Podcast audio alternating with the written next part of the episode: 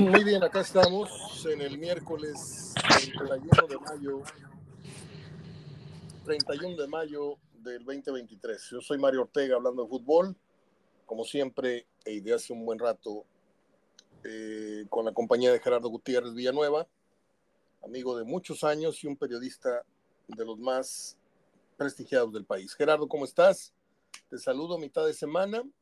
Los ecos de la coronación el tema de la llegada del Tano ya oficial, esta publicación de Denigris que no la sé descifrar, ojalá y me la expliques. Voy a ver muy torpe, pero no la entiendo. No sé para quién va el madrazo, para la directiva, para los jugadores, para el técnico que lucha fuera de la institución, no sé. Ahí tú me explicarás. Y pues, pues está por ahí el juego de León con Los Ángeles, por si alguien interesa, acá a nivel local. Y algunos otros tópicos que vayan saliendo. ¿Cómo estás, Gerardo? ¿Qué tal, Mario? ¿Cómo estás? Buenas tardes. pues sí, ya, ya Tigres está de vacaciones, vuelve hasta el 15 de junio y prácticamente vuelve nueve días antes del, campeón de campeones contra Pachuca en Estados Unidos. Prácticamente vuelve nomás a preparar el partido eh, porque pretemporada es muy difícil en ocho o nueve días. Yo la pretemporada la va a venir haciendo en en este mes de, de, los, de, los, partidos contra Estados Unidos, ese mes que va a ser libre del 21 de, de julio al, al, 20 de agosto, ¿verdad? ¿Cómo se llama esa liga? ¿Nation League o League Cup? ¿Cómo se llama? Creo que la creo que es la League Cup, la verdad no, no, no le he puesto mucha atención, pero yo tampoco. Por, por primera vez enfrenta todos los equipos de la MLS contra los equipos de, del fútbol mexicano. Bueno, Gerardo, hay muchos rumores, este, ya algunos otros medios coinciden con el punto de vista que ofrecimos tú y yo anteriormente, en que sugieren la salida de Vega, sugieren la salida de Funes Mori, sugieren la, salida de otros, de otros tantos nombres del Monterrey. ¿Cómo están las aguas ahorita en Monterrey divididas o, o crees que hay mayoría de aceptación en el caso del Tan Ortiz? Yo creo que está dividido, Mario. Este, eh, pues algunos querían que siguiera. Es que estaba muy difícil la, decisión, Mario. Eh, en zona que estás eh, quitando un técnico de récords, sobre todo cuando los presumiste mucho, Mario. Porque tú pudiste toda la temporada haber dicho, no, no, esto no me interesa, lo que me interesa es ser campeón. Pero realmente el club eh, ensalzó mucho todos esos logros que tuvo de más partidos seguidos de récord, eh, la diferencia de puntos contra el segundo lugar. Que al final, fueron, al final fueron como el carrizo, ¿no? Todo lo distinguió mucho y al final, pues yo creo que todo viene siendo no la eliminación, porque en el fútbol mexicano sabes que te pueden echar en cualquier fase. Sí. ya más bien quién te echó. Sí, más bien todo, dolió mucho la cuestión de que fuera Tigres y sobre todo hasta dónde llegara Tigres. Entonces yo creo que pasa más por eso. Pero e, era difícil la decisión porque ninguna institución, creo, eh, independientemente que pierdas el título, hubiera sacado a alguien de esas condiciones. O sea, todo lo que te logró te va a poner, te va a empezar en la segunda de la porcentual eh, pero bueno, aquí, aquí fue como, como se dijo, las formas, y las formas fueron las que dejaron fuera a Bucetich. Ahora están en espera de, del Tano Ortiz, por eso se sigue hablando del, del tema, porque el Tano no ha llegado, y al fin de semana que llegue, bueno, ya que se empiecen a escuchar primero la presencia de él y luego nombres de refuerzos, pues ya tendrán que cambiar el chip. ¿Verdad? Porque también Rayados tiene que empezar la próxima semana a vender abonos.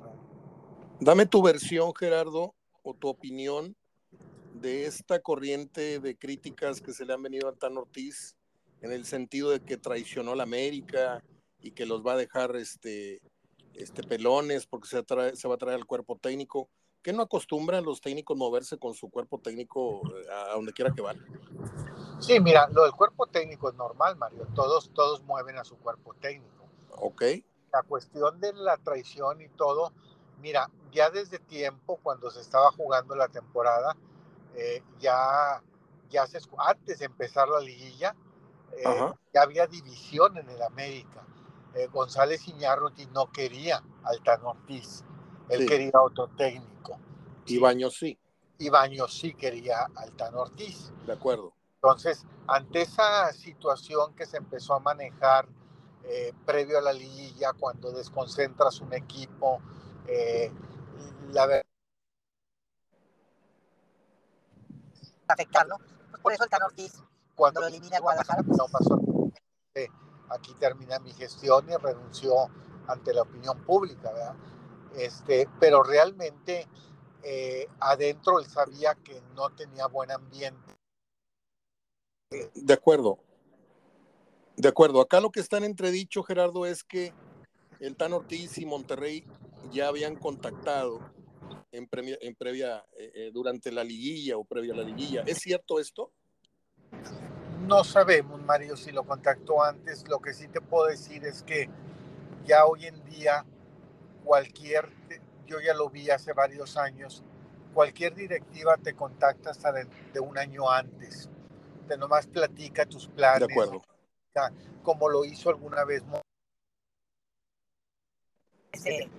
colombiano Osorio, este, que te mandó en avanzada y no vino, este, pero sí platican antes, platican un año, año y medio antes, cómo está tu contrato. Sé que Te la dejan votando. Platicaron con Almada también, más que Almada tiene contrato y la relación de Pachuca y Rayados es bastante buena. No se quisieron afectar, pero, pero platicas desde mucho antes. Aquí la situación que dicen de que si antes del partido ya había platicado. No creo, Mario, no creo que, que porque tenía que haber un, pues ponerse de acuerdo dos. Cuando tú dices, te quiero, si me eliminan, te vienes, está bien, la puedo creer. Pero cuando a ti también, si te eliminan, pues ya es, ya estás jugando con dos posibilidades, ¿verdad? Este, yo te quiero si me eliminan, pero también siempre y cuando a ti te eliminen. Entonces ya estás jugando con que eliminen a América y eliminen al Monterrey. Yo creo que las cosas se dieron. Y yo creo que la directiva del Monterrey, porque acuérdate que no se deshizo de Bucetich, porque tiene contrato. Yo creo que empezó a platicar después del domingo, después del sábado. Empezó a hacer contacto con Ortiz, tan pronto como... Ahora, el haber salido Tato Noriega después de Bucetich, inmediatamente después, hablar eso, pues quiere decir que ya tenía que iba a buscar una, eh, un posible cambio. Pero acuérdate que a esa hora América no estaba eliminado todavía. Entonces, son conjeturas, conspiraciones que se hacen, pero yo creo que va más por porque el domingo, lunes, empezaron a hacer contacto con el, con el técnico de la América. Esto de alguna manera eh, lesiona un poco, aunque sea mentira tal vez, eh, lesiona la imagen del Monterrey, porque ya, ya por lo pronto pusieron en la mesa de la discusión que el Monterrey haya contactado a, a, Ortiz eh, durante una etapa importante, pero el Tano la tenía clara, ¿no? El Tano sabía que terminaba su contrato, que la cosa ya estaba mal, ya había controversia si seguía o no, había división, como ya lo dices, y él fue muy inteligente, creo yo, un hombre de negocio, este, de negocios, y dijo, ¿saben qué? Este, termina mi contrato antes de, que me corran, yo digo dignamente, hasta aquí llegué con dos, tres palabras, y levantó el teléfono le dijo al Tato, ahora sí, lo que tú me digas. Sí, puede ser, Mario, pero yo no creo que lo hayan contactado en plena liguilla o empezando la liguilla. De acuerdo. Este, mira, Tato Noriega desde que llegó, Mario, desde que él tomó la posesión, hace, empezando el torneo pasado, incluso apenas iba a empezar el torneo, ya tenía tres, cuatro nombres en cartera, o sea, estaba muy claro. Eh, el Tato no era la persona con la que quería trabajar, eh, que quería trabajar el Tato. Entonces el Tato, desde que él asumió el cargo, él dijo, sí, si yo puedo tomar ese tipo de decisiones, sí voy. Sí, sobre todo cuando hay un consejo siempre arriba de él. Le dijeron, vas a tener toda la libertad, y tan la libertad está teniendo Mario que está armando su equipo. Está, ya salió la última gente de Davino y se ha quedado pues toda la gente que él trajo. Héctor Lara, el caso de, de la gente de el muchacho que vino de inteligencia deportiva por, por Vela, este, estuvo también la salida de Nigris, la salida del cuerpo técnico, es decir, él ya, ya va a trabajar con la gente que, quiere. quiere. trabajar. Y finalmente, pues ya lo vas a poder evaluar a él solo en lo que pase de aquí en adelante, pues son fueron sus decisiones. A ver, explícame una cosa. De, Nigris se despide con un desplegado ahí. Este, hasta donde yo tengo entendido, y tú me lo aclaras, de Nigris estaba ya nada más como una especie de, de, adorno, ¿no? Era una, una, cosa decorativa, era, era como el embajador de no sé qué de los rayados, pero ¿tenía algo que ver con la cuestión deportiva del equipo? ¿O, o simplemente le dijeron, sabes qué, hasta aquí se acabó el, el nombramiento honorífico y, ¿quién corre a Denigris? ¿Lo corre la llegada del Tano o es una decisión estrictamente del, no, es una del Tato? Estrictamente del Tato. Este, Acuérdate, Mario, que, que cuando son instituciones muy serias como Monterrey, como Tigres, eh, siempre ponen, seas quien sea el técnico, ponen un auxiliar institucional. Es decir, ese es mío, esa es mi oreja, ese es mi que va a haber. O sea, antes era Becerrita y así, pero siempre ponen un institucional. En este caso era de Nigris, el institucional, porque, porque, porque Bucetí llegó con Almaguer y con Carlos Barra. Entonces pusieron a de Nigris de institucional, ¿sí? Aunque ya lo conocía Buse, el que ya lo conociera daba ventaja. Pero o sea, o sea, perdón, de Nigris era asistente, auxiliar de Bucetich, aunque no aparecía en la banca ya. Aunque nunca aparecía en la banca. Ah, de acuerdo. Además, Bucetich no lo puso, ¿sí? Si a Bucetich te hace escoger, él te dice, yo sigo con Barre y con Almaguer. De acuerdo. Él era institucional, a él lo puso Davino. A él lo trajo Davino eh, primero para el Raya 2 y luego como, como, como auxiliar institucional, ¿sí? no se va porque llega el Tano, se va porque ya el Tato Noriega dijo, ya, o sea, la verdad, yo voy a cambiar, ahora mi institucional va a ser eh, Nico Sánchez, ¿sí? Pero ya no eres tú, ¿sí? Y lo sacó, ¿verdad? De Nigris lo que hacía era, lo ponía a Bucetich a hacer algunos apuntes desde la tribuna, bajaba la cancha en el medio tiempo, al final, esa era la labor que él tenía, ¿sí? pero algunas otras encomiendas, pero él era un, eh, un auxiliar puesto por el club.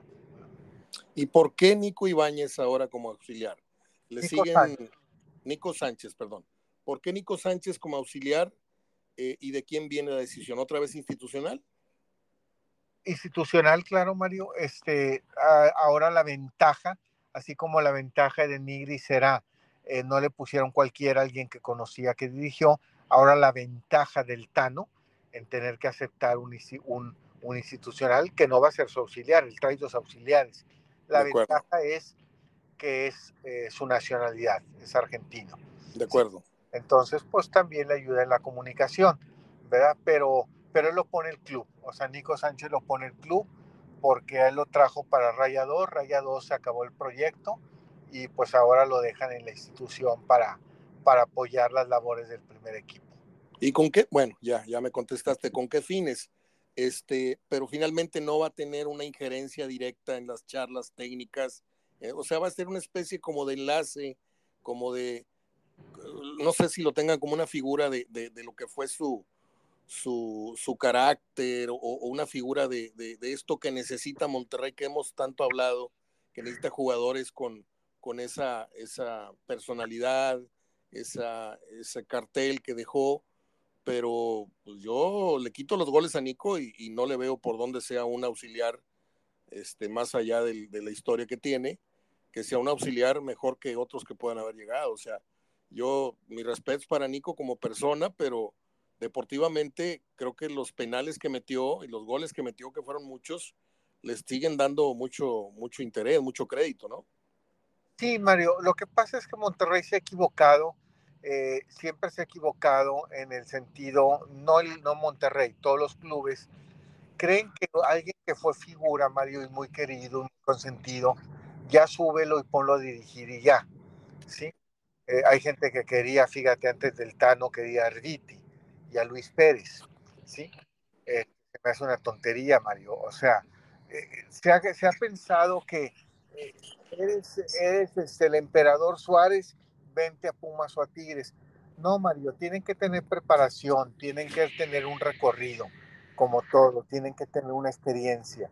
Y lamentablemente, al que tenía Monterrey así y al que vino trabajando así, lo echaron, que fue a Hugo Castillo, que Hugo Castillo traía mucha, mucho trabajo de fuerza básica en Atlas y luego vino al Monterrey, pasó por Liga de Ascenso, luego vino al Monterrey, pasó por divisiones inferiores, le diste el raya 2 y luego lo corriste. yo creo que se ha equivocado que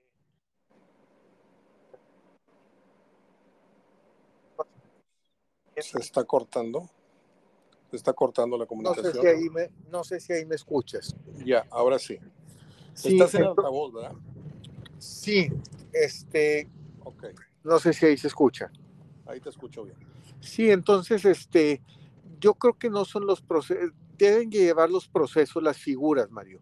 Este, necesitan tener un trabajo de dirección en otros equipos, en otras divisiones, en tu propia institución, pero llegan y directamente quieren dirigir ascenso, ser auxiliares o directores técnicos en tu equipo.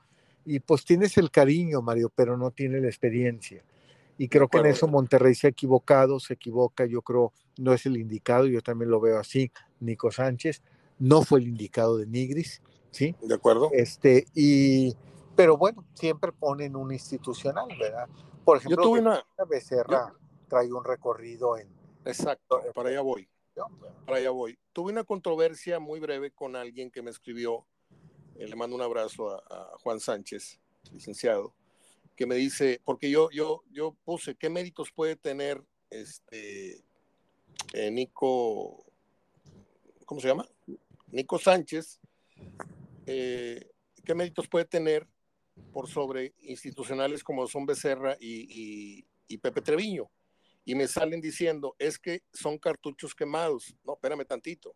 Nadie los está queriendo poner como técnicos. Estamos hablando de la experiencia que tienen ya en la institución y que son los que visorean y los que han manejado eh, básicas y todo esto, equipos inferiores, y que creo que la experiencia de Pepe o la, de, o la del Bimo Becerra pudieran ser mm, de más utilidad para, para eh, hablarle a la oreja a, a, Ortiz.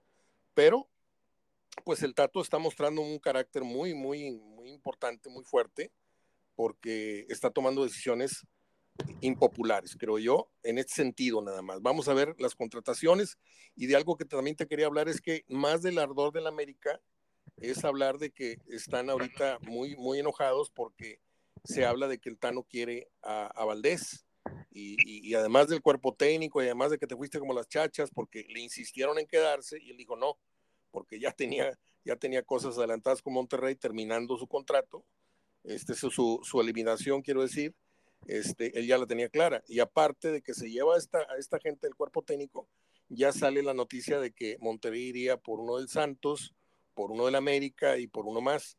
Este, por ahí viene toda la, el ardor de la prensa esta comprada que, que tiene el América en México, ¿no?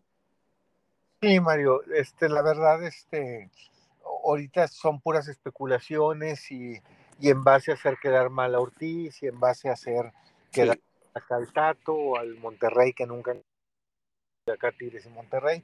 Pero la verdad, este, yo creo que en las formas estuvo bien Monterrey en, en cuanto a, a, cómo manejó todo. Es decir, Pusetín no salió el sábado ni salió el domingo, salió a la semana siguiente.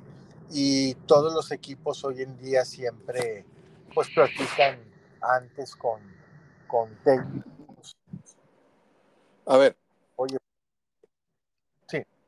Ah, te sigues cortando, con el altavoz te sigues cortando. A ver, te pregunto, no sé si es repreguntarte o, preguntártelo por primera vez.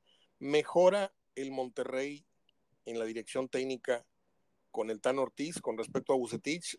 ¿O están iguales? ¿O cómo lo ves tú? refresca nada más, Mario, la parte del fútbol que quiero que practiques. Es un fútbol como el que practicó Monterrey, por algo fueron las mejores ofensivas, las dos, pero más, eh, más agradable. Creo que el fútbol del Tano es más agradable. Pero con la advertencia de que no te vayas a quedar en el mismo cuello de botella que Bucetich. Claro, y no te vaya a eliminar el mismo. Yo creo que ya queda muy claro para cualquier eh, técnico que venga, cualquier personaje que venga al Monterrey, eh, quién, no te tiene que eliminar. Vean que en este caso Tigres o quién no tiene que hacer más que tú. ¿sí? Entonces, en este caso, este, eh, para mí no más refresca, no es mejor que Bucetich, definitivamente. Eh, eh, nada más, ni siquiera el nivel, ¿verdad? Pues tienen sus años de diferencia, pero creo que en cuanto a idea de fútbol es muy parecida en cuanto a logros, en cuanto a consistencia, pero más agradable para los ojos en cuanto a lo que pueden hacer con Tano. Había una cosa muy clara con Bucetich, Mario, y tú la comentaste, no lo van a hacer cambiar, o sea, no, Bucetich no es un técnico que te vas a quedar, pero vas a jugar así como yo quiero. Bucetich se va a morir así, o sea, no va a cambiar. ¿sí? Él a donde vaya va a seguir dirigiendo con las mismas formas que le han dado resultado toda la vida. Como Ferretti. ¿Como quién? como Ferretti, o sea, son como Ferretti, como Ferretti ¿no? van, no van a cambiar, entonces era muy difícil decirle a Bucetich, no más que te queremos que cambies así, era más fácil traer, traer a otro con esas formas. Ahora, que el Tan Ortiz era el único, Mario, el único de los que dirigen el fútbol mexicano o de los que corrieron en esta, durante esta temporada, más apto. Sí, porque tiene contrato Almada, ¿sí? Sí. De modo que vayas por Fentanés o por alguien. O sea, realmente de los que estaban a la mano era este. La verdad, Monterrey buscó foráneos. ¿Y el de San Luis no te hubiera gustado? Sí, pero bueno, no, no está libre. ¿sí? No, digo, cualquiera está libre. Si le llegas al precio ah, la no, Claro, claro, claro, cualquiera está libre, pero acuérdate que ahora hay una cláusula de rescisión también de acuerdo para técnicos. De acuerdo. Yo creo que yo creo que es una buena apuesta para la forma de jugar, más lo que deja insatisfecho es que te eliminaron entre comillas igual. ¿sí? Te sacaron de la misma instancia, te sacó con diferentes circunstancias. Te sacó tú, sí, pero son diferentes situaciones. De acuerdo. Yo te voy a poner un ejemplo. Si Bucetich hubiera ido al América y Tan Ortiz al Monterrey después de esta eliminación, hasta eso lo hace diferente, Mario, porque te das aires diferentes, traes al Tan Ortiz, refrescas y llevas a Bucetich y lo llevas a otro ambiente, a otro ámbito, ¿sí? No hubieras dicho, mira, nomás cambiaron por cambiaron y los dejaron igual y cambiaron equipo, no. Para Bucetich hubiera sido muy diferente América y para el Tan Ortiz es muy diferente el Monterrey, ¿verdad? Es una, una oportunidad, es, es salirte de un ambiente y entrar a otro de equipos que pelean o que quieren lo mismo. De acuerdo, Gerardo. Ahora, en el tema de los refuerzos, hablemos de los que tú ves en un alto porcentaje fuera y hablemos de cuáles son los tiempos que tú consideras idóneos en los que se habrán de presentar las nuevas caras. Pues mira, ya el fútbol con eso de los registros abiertos, Mario, pues hasta septiembre. De acuerdo. Pero para un equipo que quiere hacer rápido todo, que quiere adaptarse rápido y no decir, bueno, pues es que me falta un refuerzo allá en octubre. Yo creo que para los tiempos del Monterrey es en las próximas dos semanas, ¿sí?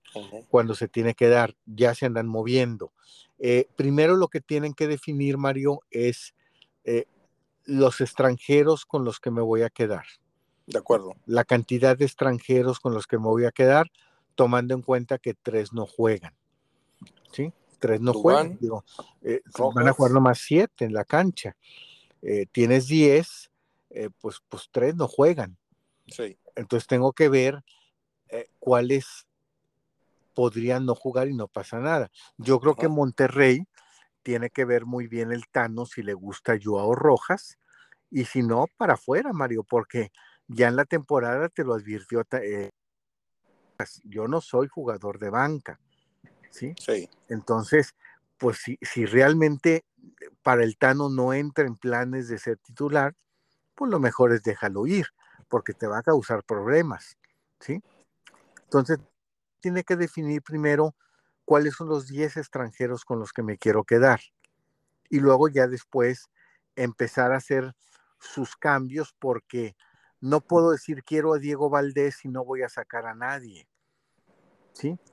Tienes que estar con 10 extranjeros. Entonces, primero tienes que sacar a uno para darle lugar a ese. Ahí hay cuatro candidatos. No puedo decir quiero a Bruneta si no, si no sacas a alguien. Te decía, hay cuatro candidatos que a la vista de todos están muy claros que pueden salir. Vegas, Celso, Rojas y el otro muchacho que vino que también se lastimó. Aguirre. Este, no, no, el otro morenito que también se, lastimó, Rojas y el otro delantero. Este, Aguirre, bueno, yo lo pongo también en. en, ah, Dubán Vergara. Dubán, Vergara. O sea, esos cuatro, entre esos cuatro hay dos o tres nombres que pueden irse, ¿no? Sí, entre Dubán, Rojas, Celso, y, y, Vegas. por ahí hay quizá tres que puedan irse, uno para dejar un, espacio menos y dos para cubrir dos plazas que traiga Tan Ortiz. Ahora, ¿en qué, en dónde está parado Funes Mori en este momento de acuerdo a tu, a tu percepción?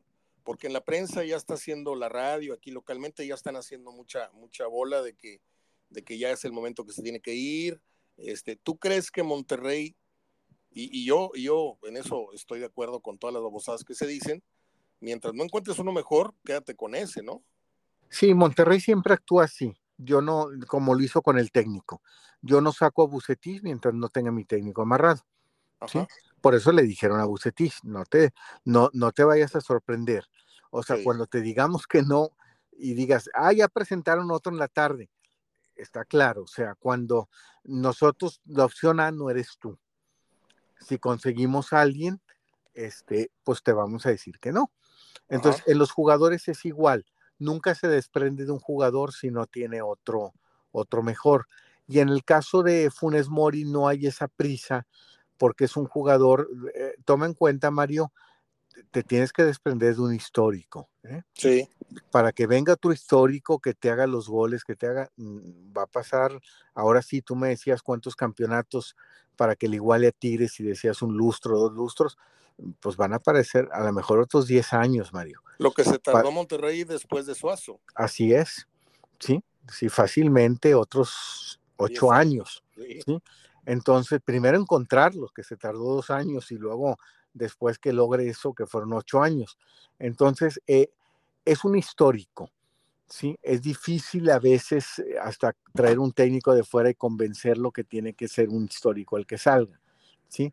Eh, yo creo que no hay prisa para que se salga. Tendría que ser alguien que llegara con una oferta donde al Monterrey no lo van a dejar en desventaja de tener por un histórico que se deshace que pagar la mayor parte del sueldo a otro, club. Yo como te dije el otro día, yo creo que eh, Funes Mori está en buen momento para ser vendido, no está a la baja, hizo un buen torneo, metió goles y le darías la oportunidad ahora sí, como la está esperando Nico, de lucir sin, sin Guiñac, que no va a pasar, porque Guiñac ya dijo que tiene otros dos años para conseguir otro título y pasar la victoria, bla, bla, bla. Yo siento que Verterame, para que veamos, como te lo dije, al Verterame de San Luis, necesitan darle la estelar, darle la nueve, ¿sí? No andar ahí para arriba y para abajo haciendo funciones de no sé qué. Este, muy, muy encomiable su esfuerzo, pero muy distante del Verterame goleador. Ahora, ¿crees tú que Monterrey se siente en el escritorio y diga, este es el momento de sacarle renta, de sacarle todavía provecho a Funes Mori vendiéndolo y le damos la titularidad a Berterame o crees que van a ir por otro 9 en vez de, de Funes Mori y a Berterame lo seguirían usando como hasta el momento? Yo creo que se van a venir quedando con Funes Mori, Mario, porque es muy difícil acomodarlo por el costo. ¿sí? Entonces yo creo que se van a venir quedando y a lo mejor pues le buscas un lugar a un Luban Vergara, le buscas lugar a un Aguirre que bajó mucho su juego, este, le, le buscas lugar a mejor a te juegas con otro y sacas a Celso, ahí tienes a Gobea, a Vegas, que ya no, ya no dio más, este, pero yo creo que difícilmente se deshagan de un... ¿Y del Maxi, cómo lo ves tú? ¿Seguro o entre comillas? Entre... Eh, Maxi, el problema que tiene, Mario, es el contrato. Eh, el contrato de dos años que ya tiene renovado y pues tendría que pagarle lo que le paga el Monterrey otro club, ¿sí? El Monterrey el problema que trae Mario es que trae jugadores, alguna vez lo platicamos, muy inflados en sueldo. ¿sí? Creo que por ahí va el mensaje de Nigris, eh, del que no entendías. ¿sí? A ver, explícamelo. El mensaje de Nigris juega un poquito con las palabras del Tato, es decir, no va directo al Tato, simplemente juega con las palabras del Tato. O sea, si el Tato utilizó la palabra formas, este, y ya la puso de moda, pues yo también utilizo la palabra formas. Entonces, como que fue robarse, pirateársela para dar su mensaje. Eh, en eso nada más va contra el tato, nada más, en que se piratea su, las formas, pero para hablar de otra. Quiso decir, lo otro va directo a los jugadores, Mario, en el sentido de que, porque dice, las formas es cierto, como dándole la razón al tato, las formas sí cuentan, pero también fuera de la cancha y ahí ya va para los jugadores en el sentido de lo que alguna vez dijo Mohamed en su segunda gestión, que cuando vino a su segunda gestión, Mohamed dijo que notaba a los jugadores, eh, ya los empezaba a notar desde la primera gestión que se fue, notaba a los jugadores muy competitivos entre ellos en cuanto a tener no en cuanto a, a, a, esforzarse. Entonces decía, si veía a un jugador llegar con una bolsita. Ah, ya te entendí, una lucha de egos. Una lucha, de, egos. ¿Qué te compras tú? ¿Qué me compro yo? ¿Qué carros traes tú? ¿Qué carro? ¿Qué reloj viene a presumirte? ¿Qué reloj? ¿Qué audífonos traes? ¿Qué audífonos me compro? Entonces, eh, ya empezaba a notar Mohamed eso, lo dijo abiertamente, ¿sí? Después yo creo que se replicó con Alonso y se replicó con Aguirre y, siguió ahora con Bucetich. Estamos hablando del famoso aburguesamiento, ¿no? Sí, que es un equipo que compiten entre ellos por tener cosas, ¿sí? Y no por realmente como equipo conseguir las cosas. Es decir, lo que dijo de Nigris es, veo, veo gente que quiere conseguir cosas individualmente y no grupalmente. ¿Sí? Que quiere conseguir cosas no como para equipo, su propio bien, sí. para su propio bien. Mientras yo esté bien, no le hace que tú estés mal, ¿sí? Pero no necesariamente si yo estoy bien y el equipo está bien, qué bueno. Pero si yo estoy bien y el equipo no está bien, qué pena por el equipo, ¿sí?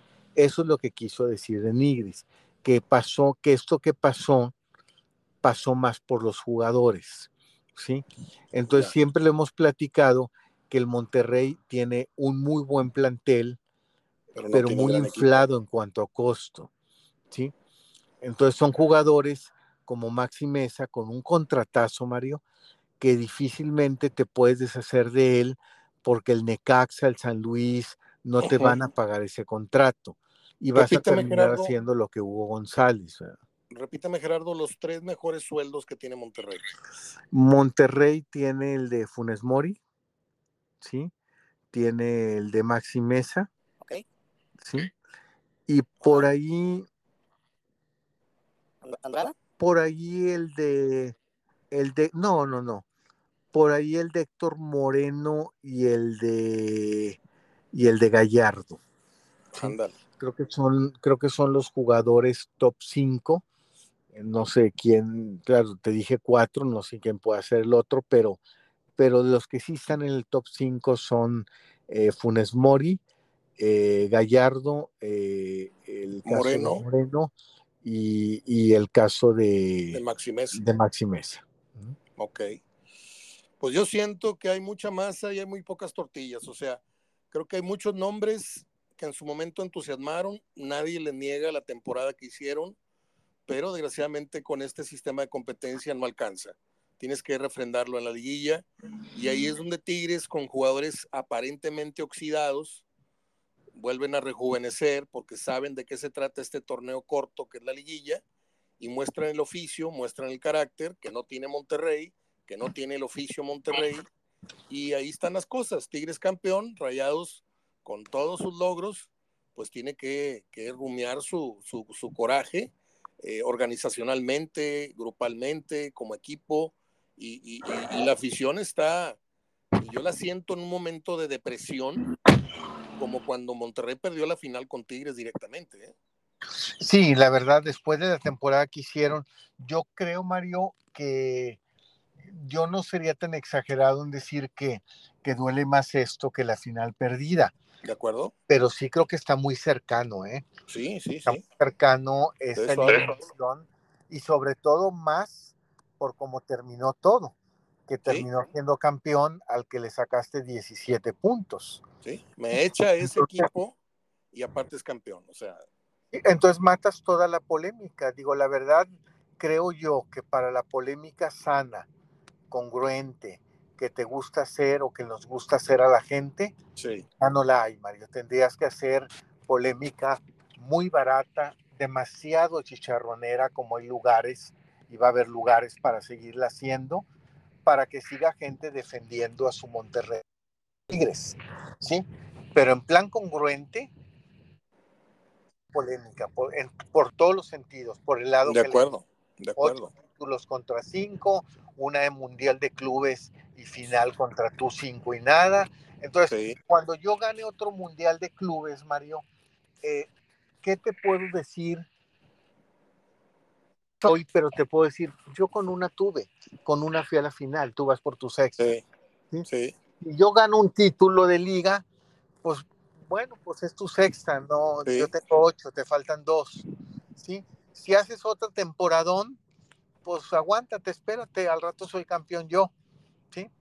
Entonces, por cualquier lado que le veas, este, la polémica eh, está muy ya erosionada, ya no. Como ya alguien dijo, como alguien dijo por ahí, Gerardo, hoy Monterrey está más cerca del Atlas o el Atlas está más cerca de Monterrey en títulos que, que Monterrey de Tigres. Sí, claro, sí, Monterrey, digo, Tigres ya está viendo y va a pasar algo, Mario, va a llegar un momento, mira, nomás porque aquí hablamos nomás de Tigres y Monterrey malamente en la sí. ciudad, o nos acostumbraron a eso. Bueno, sí. a mí no, yo no, no me enfermé, pero, pero nos acostumbraron a, a Monterrey Tigres, Monterrey Tigres, Monterrey Tigres, y no salió Pero nomás por eso. Pero si no, Mario, Tigres debe llegar un momento que ya nomás apunte hacia arriba. Y sabes claro. que pues, yo ya me voy a fijar en el, en el Pumas, en el Toluca, en el. Acá León. ya no hay controversia. Localmente ya se acabó la controversia hasta que no más o menos me alcance, ¿no? Y ahorita, Monte ya ahorita Tigres debe de aspirar a los 10 títulos del Toluca claro. a alcanzar a Cruz Azul y a hacer menos la distancia con Chivas y América. O sea, creo que la persecución ya, ya dejó de ser un, un tema local por ver quién es la, la, la quién tiene la, la, la superioridad o, o, la hegemonía. No, acá ya Monterrey está liquidado por varios años y tiene que rezar porque consiga títulos y Tigres no consiga tantos a la vez. Y luego acercársele a los antes mencionados. Eh, te pregunto, Gerardo, eh, bueno, te comuniqué hace rato, voy a cerrar el tema de Monterrey, no creo que se me quede nada por preguntarte. Eh, murió Alejandro Izquierdo. Sí. Tú y yo somos viejos en esto y conocemos a Alejandro Izquierdo, tal vez tú también desde la segunda división.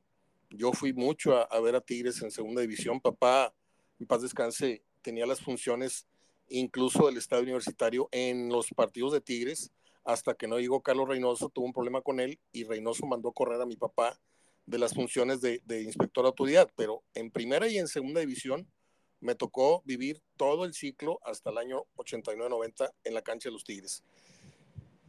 Muere Alejandro Izquierdo hoy lamentablemente por la mañana, lo vimos crecer y no sé si tú tengas algún otro nombre mejor que Alejandro Izquierdo en esa posición de lateral izquierdo precisamente, un gran, un gran jugador. No, Mario, yo creo que de esa época decías el lateral derecho es Cano y el lateral izquierdo es Alejandro Izquierdo. O sea, la verdad, creo que eran los mejores laterales de los dos equipos regiomontanos. Pero ya hablando de la historia de los Tigres, ¿ves a alguien mejor en esa posición?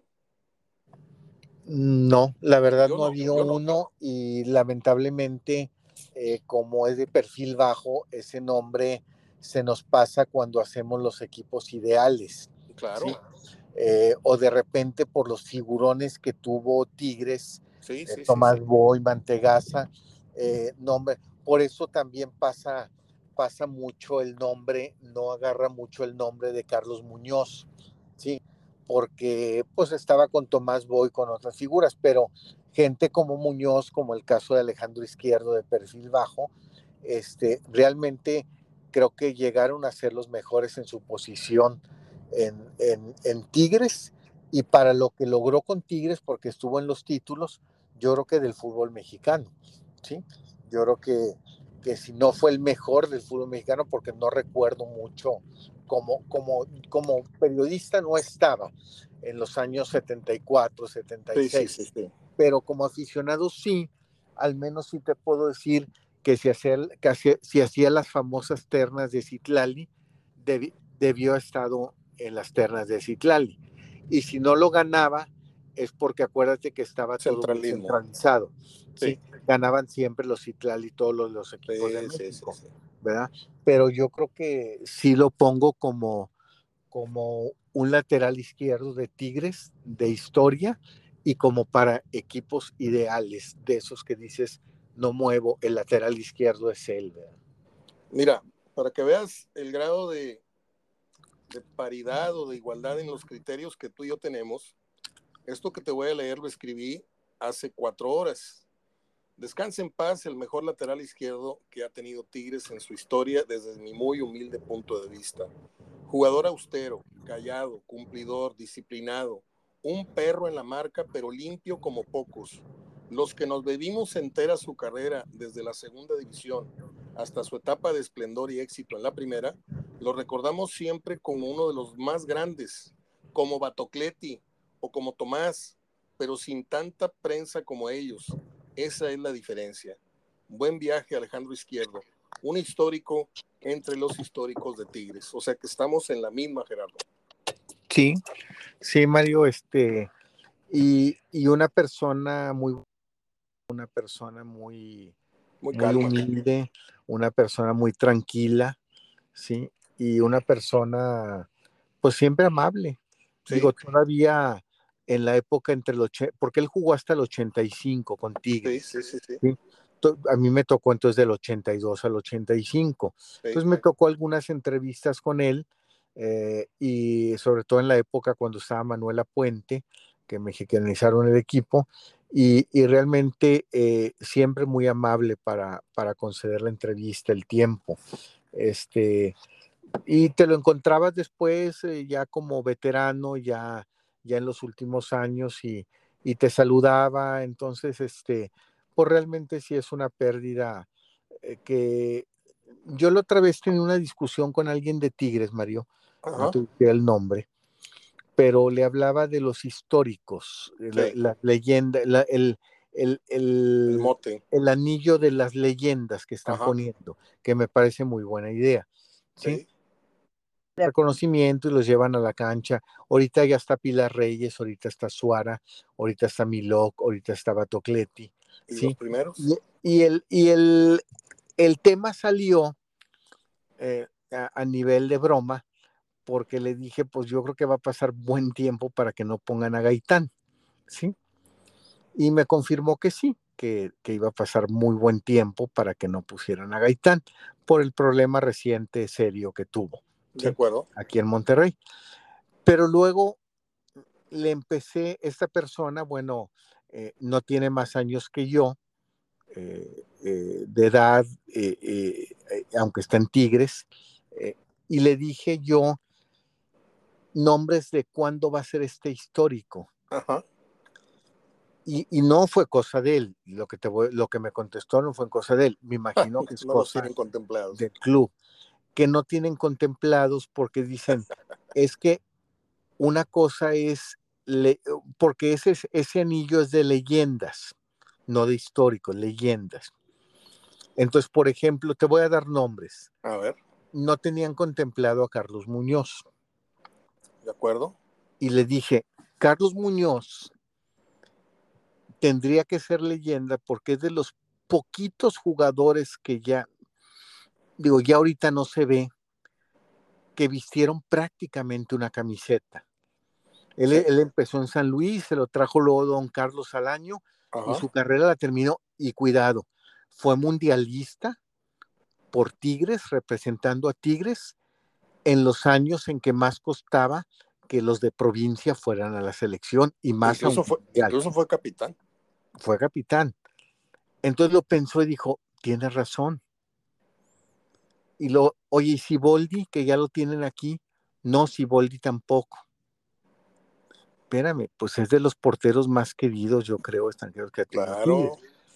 Estuvo Pilar, por el sube, Pilar sube. Y luego le digo, oye, Mateo. No, Mateo tampoco va a estar. Pues nomás fue los penales en la final. Es una leyenda. ¿Sí? El San Mateo, fíjate en lo que se convirtió aquella foto que publican mucho siempre volando de palo a palo. Entonces, eh, coincidía conmigo, terminó diciendo, ¿sabes qué? Mira, yo no soy el encargado de eso, pero tiene razón. Es decir, creo que estamos cerrando mucho el hecho de leyenda contra histórico y decir que el anillo es de leyendas. Tendría que ser una, un anillo de leyendas e históricos. Ahí te va.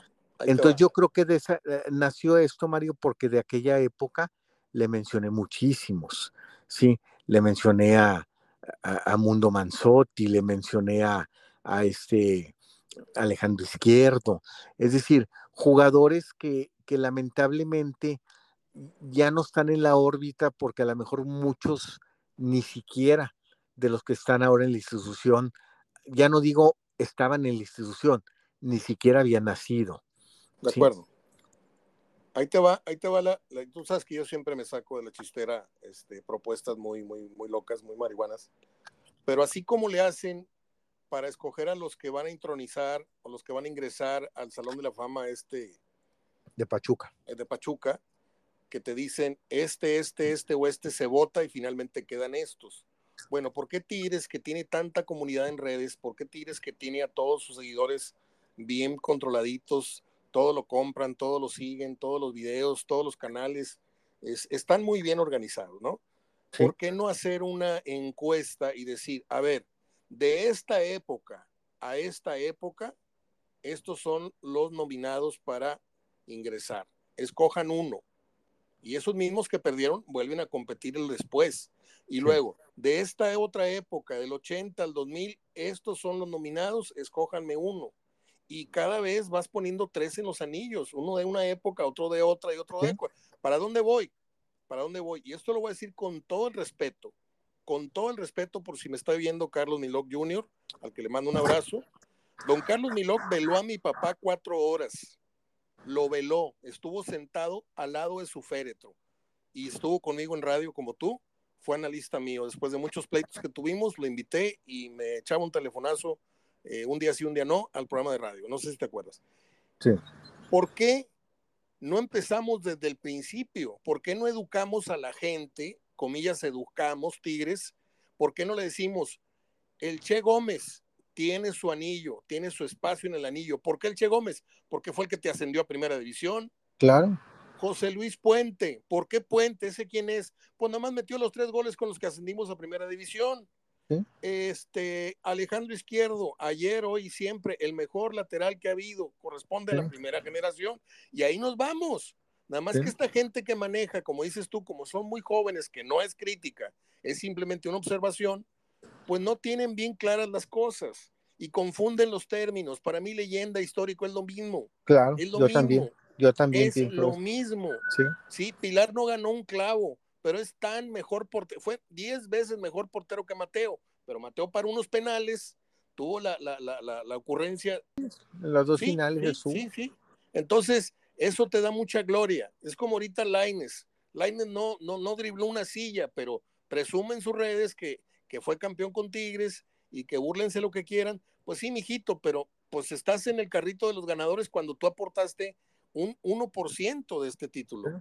Y los otros que no ganaron un, una un premio de, de, Coca-Cola o lo que sea, no había jugador del partido, no había esto, no había el otro. Siboldi, Siboldi, antes de Nahuel, el mejor portero junto con Pilar, ¿sí? Llega Nahuel, barre con todo y ya no existen porteros históricos más que Nahuel. Están equivocados, están equivocados. Memo Muñoz, el mejor lateral del Monterrey. ¿Y Cano?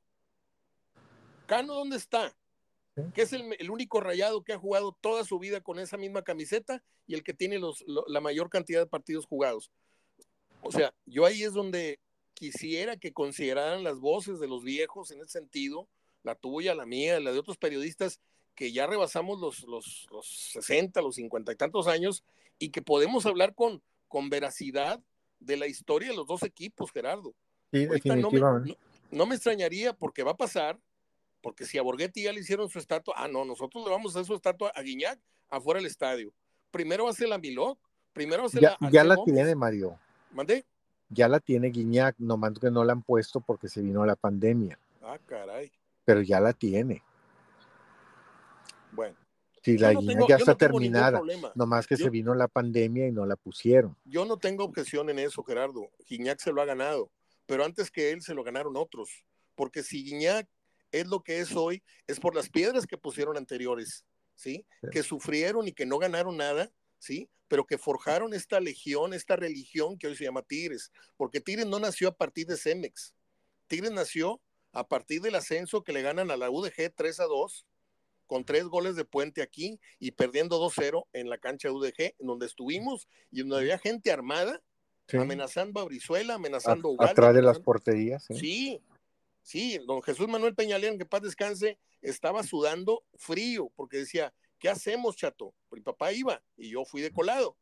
Y, yo viví una cosa parecida al miedo que vivimos en Tampico cuando le aventaron bolsas con ácido a, Reinaldo en un córner y, estaba la cosa muy fea, muy, muy fea. Pero bueno, qué bueno que podemos hablar de ese tema porque hay dos o tres que nos van a entender, dos o tres viejos aficionados, serios aficionados que escuchan este programa que nos van a entender cuál es la, intención. Nunca va a ser en contra de Guiñac ni de Nahuel. Deportivamente tienen todos los méritos. Nahuel fuera de los del deporte es, este, como persona, pues, eh, eh, tengo otros conceptos de él, ¿sí?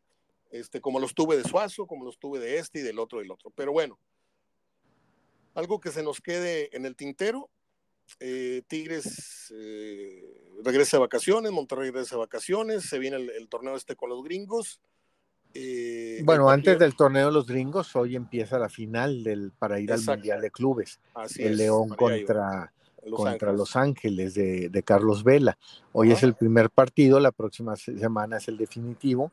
Este, y ya eso, eso ya te da el pase al Mundial de Clubes.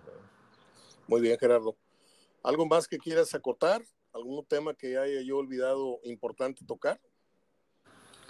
Pues sería bueno, ahora que va a haber más tiempo, y hablando de los, de los refuerzos, pues hablar de eh, eh, esta sanción que le dan a Fulgencio, la federación por burlas. Yo creo, Mario, que se ha hecho el fútbol de piel muy delgadita, se ha hecho un fútbol de muñequitas. Este, yo no, no estoy justificando Fulgencio, al contrario. Sí, pero yo creo que si te vas a poner a castigar todo, Mario, sí. estás dejando. Yo veo más grave, Mario. ¿Lo digo? No, bueno, no, voy a dejar al lado las burlas. Veo más grave eh, la, la, forma como apedrearon el camión de Tigres. De acuerdo. Y le dan una multa. ¿Sí? Y, y acá por burlarse del Monterrey, una multa. Yo creo que allá debió haber sido un veto. De acuerdo. Sí. Un veto a la plaza de Chivas porque apedrearon el camión de, Tigres. De acuerdo. ¿sí? Y en el caso de, de, Fulgencio, pues si vas a hacer así, pues hay que, hay que hacer así con muchos. Y no hablo de Tigres, hablo durante todo el torneo. A ver, y perdón por ser tan requisitoso, pero tú pagas una multa por apedrear el, el, camión de Tigres, supuestamente, pero ¿no deberían también pagar los daños al camión? Los daños, sí, claro, claro, digo, debiera ser, pero no, nomás una multa. Yo creo que la federación eh, eh, castiga mucho con doble moral, con mucha incongruencia. Este, en redes sociales salen muchas burlas de otros equipos hacia otros equipos. Pero, pero bueno, este, ahorita les gustó Fulgencio y Fulgencio, ¿sí? Este, o a lo mejor porque a lo mejor el, el, que se burló en cuartos de final no, pero el que se burló en la final sí porque tiene más trascendencia. Yo creo que eso lo tiene que definir primero la federación, ¿sí? Voy a dejar a un lado las burlas. Eh, no estoy hablando del tema de las burlas. El tema de las burlas, cada quien las hace, como decía mi abuelita, el que se lleva se aguanta, pero también hay formas, aquí también, siguiendo la palabra del TAT. ¿sí? En el sentido de que yo creo que cada quien en las burlas, Mario, se debe dejar que cada uno demuestre sus valores, su, personalidad, su cultura, su altura. ¿sí? Entonces, este, no me extraña. Eh, ahora, también hay de burlas a burlas. Bailas como pingüinito, está bien. Eh, haces como que lloras, está muy bien. El que se lleva se aguanta. Digo, no podemos ser de piel tan delgadita, pero decir una palabrota como, como la que se dijo, eh, sí, la que se castiga mucho por el grito en Monterrey, yo creo que sí eh, acorrienta, Mario. Yo creo que yo no hubiera castigado, yo hubiera dejado, creo que es el peor castigo, es el que se den cuenta lo corriente que eres. yo creo que sería el peor castigo. Yo no hubiera castigado. Yo la verdad, esto es fútbol y, y hoy se burla uno, mañana otro, pero yo creo que el peor castigo hubiera sido cuando ven tu categoría como jugador, un jugador que ni siquiera fuiste requerido para la final, no me serviste para la final final y, mira, mira lo que dices, te, escudas, te escudas atrás de un grupo que hizo el trabajo para ofender al otro equipo, ¿sí? O para, o para mal, digo porque es una mala palabra al otro equipo. Y aparte, Gerardo, yo te lo dije hace unas varias semanas, no sé si meses, cuando trascendió el problema familiar de este muchacho, que te dije que no iba con de acuerdo, acorde con la imagen que el club pretendía y que aparte no era muy indispensable, yo lo hubiera cesado, lo hubiera cortado. Y ahora con esto, pues está cayendo en las mismas conductas eh, chafas que tenía aquel defensa, Salcedo, Salcido, no sé cómo se apellida, que ahora, ahora está en Cruz Azul, que también se sentaba en una hilera y váyanse mucho a la vez, no sé qué, hijos de la chingada, y, se subía una, a una lancha ahí con sus cervezas y empezaba a, como decía mi tocayo, a despotrincar, a despotricar, este, y esa no es la imagen que tú quieres en tu club. Entonces, yo creo que Tigres debe, debe ya con esta segunda llamada de atención sobre ese mismo jugador, debe tomar cartas en el asunto, ¿eh? sí, yo creo que yo creo que este tipo de sanciones, Mario, como la de Fulgencio, deberían dejársela al club si quiere o no quiere. Sí. ¿sí? Pero la federación no puede estar castigando todo, porque si te fijas, curiosamente, castiga puras cosas de los equipos de Monterrey. Ya ves cómo castigó lo de Aldo de Nigris. Sí, sí, luego castigó, luego castigó lo, ahora lo de Fulgencio. Entonces se agarra castigando todas las redes sociales de los jugadores del Monterrey y Tigres. Sí. Y dejas volando otros jugadores de Chivas, de la América, de otros equipos, de otros hasta directivos. Yo creo que las situaciones como estas, Fulgencio burlándose del Monterrey, se la debieron haber dejado localmente al club. Es decir, eh, no vamos a decir nada. Si el club se dio cuenta, si el club quiere, si el club lo considera, adelante.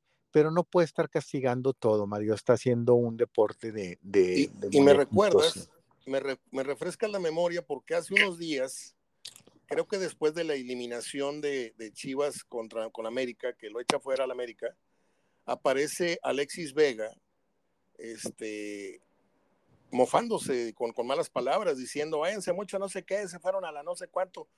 y ahí no le ponen mano a, Chivas, no, no le llaman la atención, internamente no hay una sanción, o sea, esto es, esto es una ley de Herodes, o sea, es, es este, como comanda de humor y como sean mis intereses, ahí sí te castigo.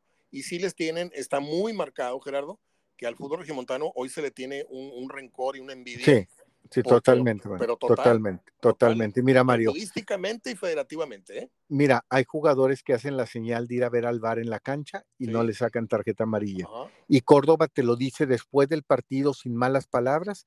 Oye, pues deberían ver el bar, hubieran visto el bar y lo, lo sancionan. Sí. sí, Mario, es una persecución, es una cacería que traen contra los equipos regiomontanos. Muy bien, Gerardo. Pues terminamos, 59 minutos, 40 segundos. Te mando un abrazo y platicamos el viernes a ver cómo le fue a León con Los Ángeles y a ver si hay novedades en los dos cuadros locales. ¿Te parece? Claro que sí, Mario. Este, estamos platicando el viernes. Fuerte abrazo, Gerardo. Gracias. Gracias. Hasta luego. Hasta luego.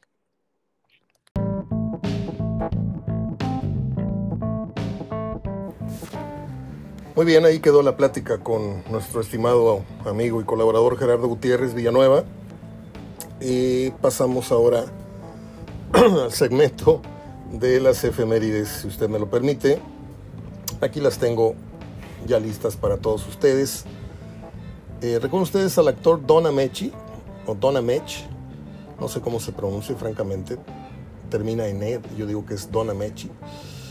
Él ganó el Oscar por aquella divertida película con Eddie Murphy que se llamó Trading Places, de mendigo a millonario, pero también lo vimos en Cocoon y no sé, a lo mejor no digo lo que no estoy seguro. Eh, él murió el 6 de diciembre del 93, un actor muy recordado, muy querido.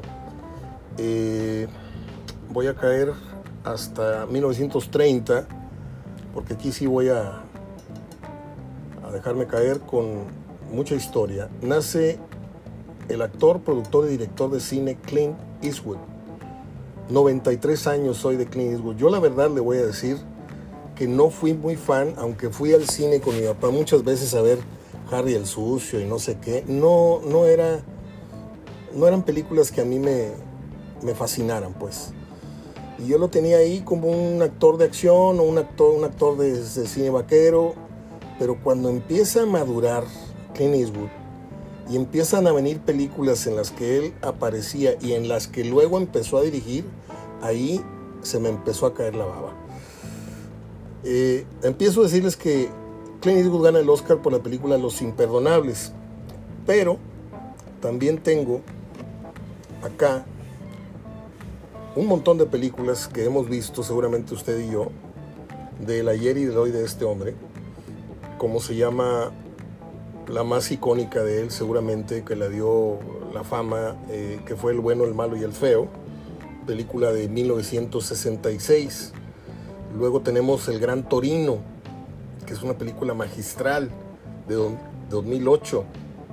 Harry el Sucio de 1971, una película que es una joya que pasan frecuentemente en la televisión de cable, que se llama La Mula, en donde hace el papel de un hombre, como lo es él, muy adulto, que trabaja transportando droga. Está muy buena. Está la película Los Imperdonables con un gran reparto eh, de 1992. Sale Jim Hackman, sale Morgan Freeman, no me acuerdo quién más. Una película lenta, para muchos fue aburrida, pero es una gran película. Sale eh, también a relucir una de sus grandes, grandes películas como fue One eh, Million Dollar Baby, Golpes del Destino, una película de box que sale con Hilary Swank y con Morgan Freeman, de 2004. Una de mis favoritas, si no es que la mejor, es Los Puentes de Madison de 1995. Tenemos también uh, Escape de Alcatraz en 1979, que es una joya. Eh, magistralmente las escenas, la trama es muy buena. Luego sale como un guardaespaldas del presidente ya entrado en edad, que se llama En la línea del fuego, de 1993 que es buenísima, pero buenísima la película, porque te muestra el otro lado del héroe, ¿no? El, héroe cansado, el héroe que ya lo quieren correr, el héroe que siente que lo van a correr. Dirige un peliculón que se llamó Mystic River, ¿sí? Con Sean Penn, este, de 2003. Sale Tim Robbins, además, y es una joya, realmente. Dirige también a Tom Hanks en aquella, aquella película en donde se da el aterrizaje, el aterrizaje este forzoso sobre el río Hudson. Sully, hazaña en el Hudson, se llamó. Eh, una película que no sé si muchos vieron, se llamó Curvas de la Vida, que es un una película que habla de béisbol y del detecto del talento. Eh, y hace Jinetes del Espacio, que no sé si fue muy buena, pero por ahí estuvo. Son muchas, ¿eh? Muchas películas, apenas voy a la mitad. Hizo una película que ahí sí no mucha gente vio porque la dirigió que se llamó Cartas desde Iwo Jima, una película de guerra entre soldados orientales. Dirigió Invictus, la historia de este señor que estuvo preso muchos años Nelson Mandela, y también eh, involucra al que salió en la supremacía Born, que se me, se me escapa el nombre, dirigió a, a, Kevin Costner en Un Mundo Perfecto, dirigió a Marlon Brando y Matthew Broderick en 1990 en la película El Novato. Eh, hay una película muy norteamericana, muy para ensalzar el orgullo norteamericano, se llama La Conquista del Honor. 2006 la vi y pues así nomás. Y nada más, creo que les he mencionado las más representativas de, de bueno, el que hizo la Supremacía Award se llama Matt Damon, se me había olvidado, pero ya les digo, no puedo estar recordando y hablando sin parar. Ya me acordé. Bueno, pues termino con las efemérides, con un recorrido rápido, porque me faltan algunos nombres. Por ejemplo, les voy a decir que un día como hoy nació el actor irlandés Colin Farrell, que lo han visto ustedes en películas como El Discípulo, Alejandro Magno y no sé qué otras. Eh, por ahí viene un hombre conocido también. No es cierto, son todos. ya se acabaron las efemérides. Bueno, pues mitad de semana se acaban los ciclos, se acaba el mes de mayo y pues arriba y adelante hay que seguir, hay que seguir dándole.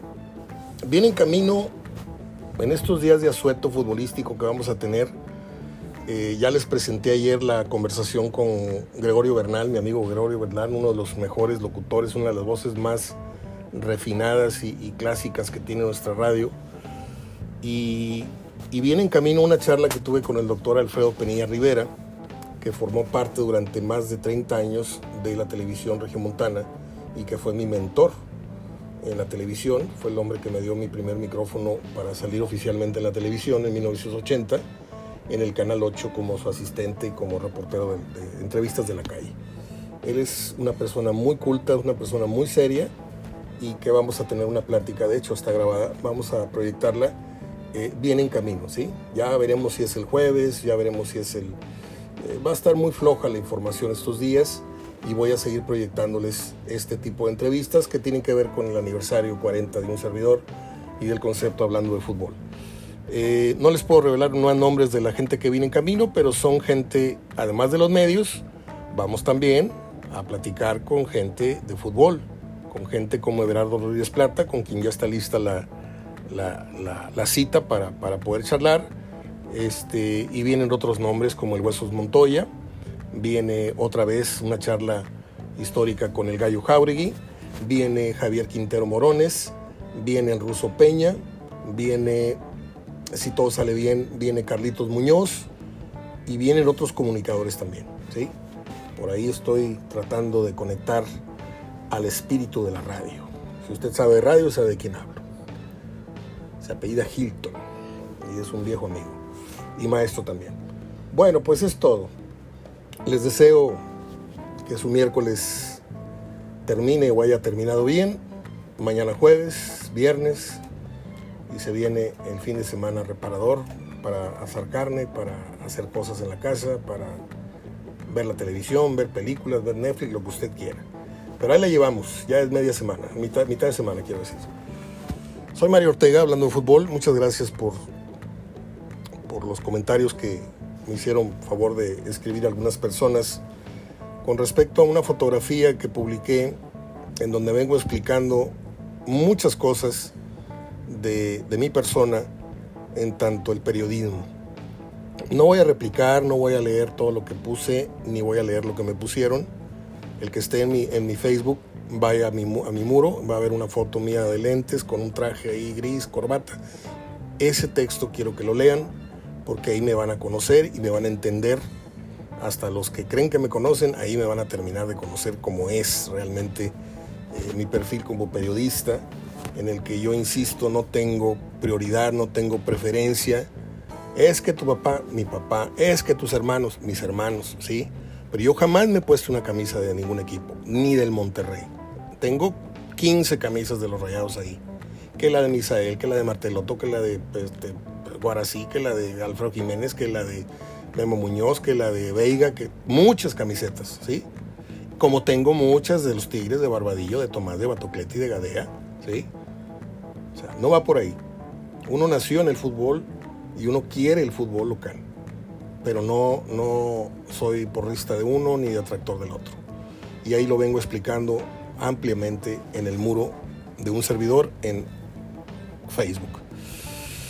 Para sorpresa de propios y extraños, ¿eh? porque muchos se habrán de reír, pero ahí lo que puse, y están mis hermanos de testigos, y los reto a que publiquen una fotografía mía con una camisa de fútbol. La única camisa que yo recuerde que me he puesto que tenga que ver con el fútbol fue una camisa que me regalaron en Alemania un dueño de una tienda. Yo andaba comprando bufandas y andaba comprando uno que otro souvenir para venirlo a, a rifar acá en mis programas de radio. Y me vio una pulsera que decía México, una pulsera muy bonita tejida. Yo me llevé mil pulseras para ese efecto, para intercambios. Y el señor bajó una camisa negra, no de juego, una camisa negra de Alemania, con el logotipo alemán aquí, el, escudo, y me la regaló a cambio de la pulsera. Y ahí me la tuve que poner. ¿sí? Y de repente me la pongo aquí para hacer aseo y cosas, pero es la única que yo recuerde que yo recuerde es la única camisa de fútbol que yo me he puesto. Y no es una regla, simplemente creo que las cosas de trabajo yo no las toco. ¿sí? Y yo no quiero este, confundirme ni confundir a nadie, porque si algún vecino o mis hermanos le dicen a usted, no es cierto lo que está diciendo. Aquí, mire, le voy a decir más. Mi hermano tiene una fotografía muy bonita que le tomamos en el medio campo, en donde viene con el equipo como mascota sujetado por el Huesos Montoya junto a Milton Carlos y todos aquellos, ¿no? Yo tuve N oportunidades de salir a la cancha de la mano de un jugador de Tigres o de Rayados y nunca lo hice. ¿Por qué? Porque tenía vergüenza. A mí me, me asustaba poner un pie dentro de la cancha, no fuera de la cancha. Me asustaba la idea de salir corriendo. No sé, así era yo. Y mi papá le decía, ándale, mijito, este, vete con, con este y vete con el otro y, y vete con Olague y vete con... Ah, estoy hablando del, Monterrey de los 70, finales de 60, final, y yo no quería. Yo tenía 9, 10 años y nunca lo hice. Y no me arrepiento. Yo lo que quiero decirles es que aquí las cosas son parejas. Aquí el Razor va igual para Tigres y para Monterrey, para América y para Chivas, para Cruz Azul y para Pumas. ¿sí? No tengo odio ni tengo preferencia por ningún equipo, se los digo por enésima vez. Abrazo de gol, esta mañana. Aquí nos vemos, Dios mediante, el jueves.